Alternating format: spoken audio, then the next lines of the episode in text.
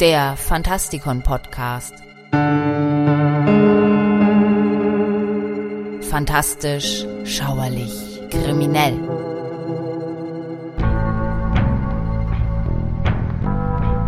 Hallo Freunde draußen an den Radiogeräten und herzlich willkommen zu einer Sendung über Lord Dunsany.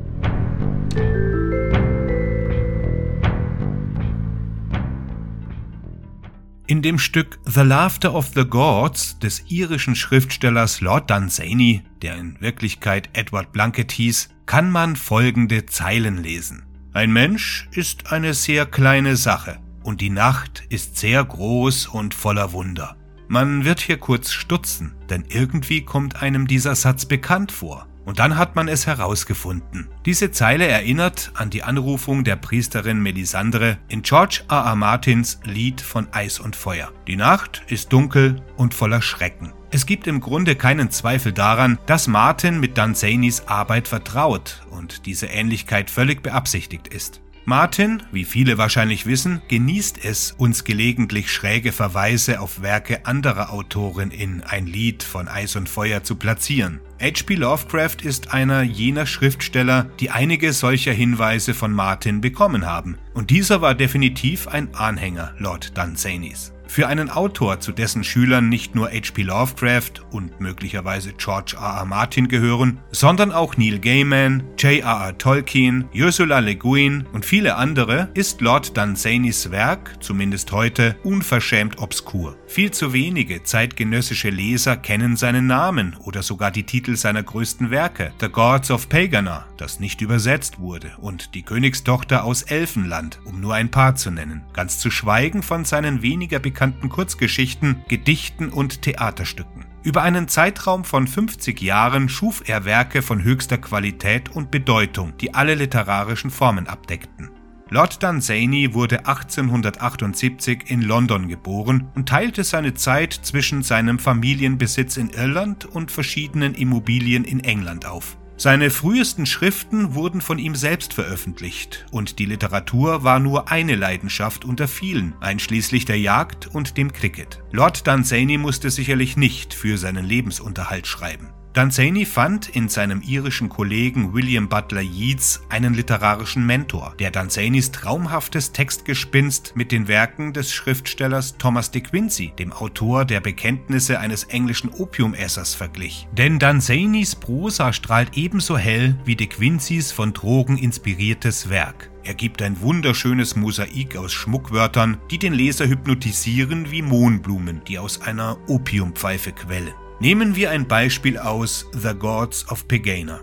Und Jabim ist der Herr der zerbrochenen Dinge, der hinter dem Haus sitzt, um jene Dinge zu beklagen, die weggeworfen werden. Und dort sitzt er und beklagt die zerbrochenen Dinge, bis die Welten an ihrem Ende angelangt sind, oder bis jemand kommt, um die zerbrochenen Dinge zu heilen. Oder er sitzt manchmal am Ufer des Flusses, um die vergessenen Dinge zu beklagen, die darauf treiben. Ein gütiger Gott ist Jabim, dessen Herz schmerzt, wenn etwas verloren geht. Oder dieser Text aus Die unüberwindbare Festung. Dann ging der Zauberer des Dorfes in den Turm seines Hauses hinauf, und all jene, die vor Angst nicht zu schlafen vermochten, konnten sein Fenster hoch oben in der Nacht sanft und einsam glühen sehen. Am nächsten Tag, als die Abenddämmerung sich neigte und die Nacht sich schnell ausbreitete, ging der Magier zum Waldrand und sprach dort den Zauber aus, den er gewoben hatte. Und der Zauber war furchtbar und schlimm und hatte Macht über böse Träume und über kranke Geister. Denn es war ein Vers von 40 Zeilen in vielen Sprachen, gleichermaßen lebendig und tot, mit einer Absicht in sich, mit der die Menschen der Ebene ihre Kamele nicht verfluchen wollten, und einem Schrei, mit dem die Walfänger des Nordens die Wale an die Küsten lockten, um sie zu töten, und ein Wort, das Elefanten zum Trompeten bringt, und jede der 40 Zeilen schloss mit einem Reim auf Wespe.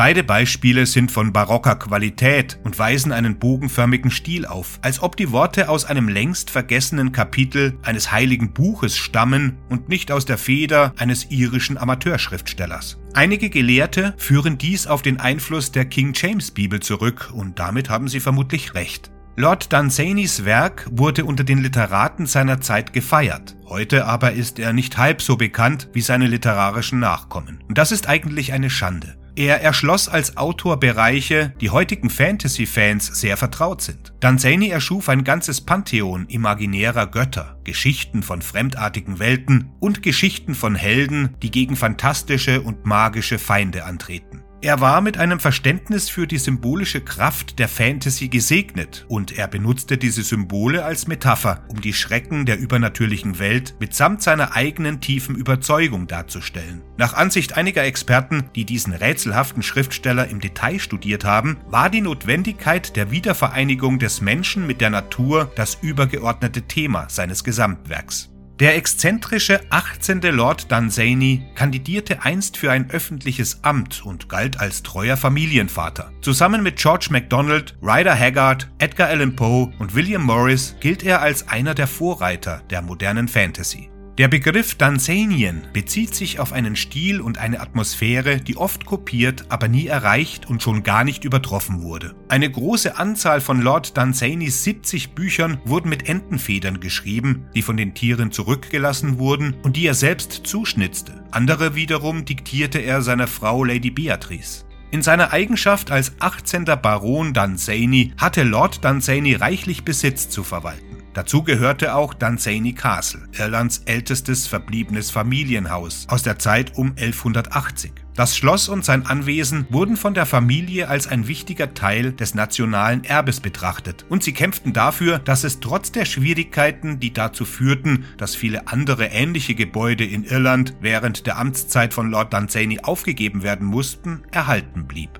Dunsany Castle wurde ursprünglich als turmhohe Festung der normannischen Truppen erbaut. Der Bau begann 1180-81 unter dem Kommando des normannischen Kriegsherrn Hugh de Lacy. Der erste Teil des zu errichtenden Geländes war eine Wehranlage, nach der das Stadtzentrum von Dunsany benannt ist, nämlich Dun. Natürlich wurden weitere Arbeiten durchgeführt, vor allem im 18. und 19. Jahrhundert, als die Burg auf das Dreifache ihrer ursprünglichen Größe anwuchs. Ein großer Teil des ursprünglichen Gebäudes steht noch, einschließlich des großen Fundaments mit den vier Haupttürmen. Noch heute wird Dunsany Castle von der Familie Blunkett geführt, nämlich dem 20. Lord Dunsany Edward Blunkett und seiner Frau Maria Alice de Mercy-Lack. Es ist das am längsten bewohnte Haus und eines der ältesten kontinuierlich bewohnten Gebäude in ganz Irland. Das Schloss kann besichtigt werden und beherbergt noch immer den Schreibtisch, an dem Lord Dunsany seine fantastischen Ideen niederschrieb. Andere Besitztümer in Lord Dunsanys Obhut waren Trim Castle, das ist Irlands größte Burg, Dunstall Priory und Ivy Cottage in Shoreham, Kent.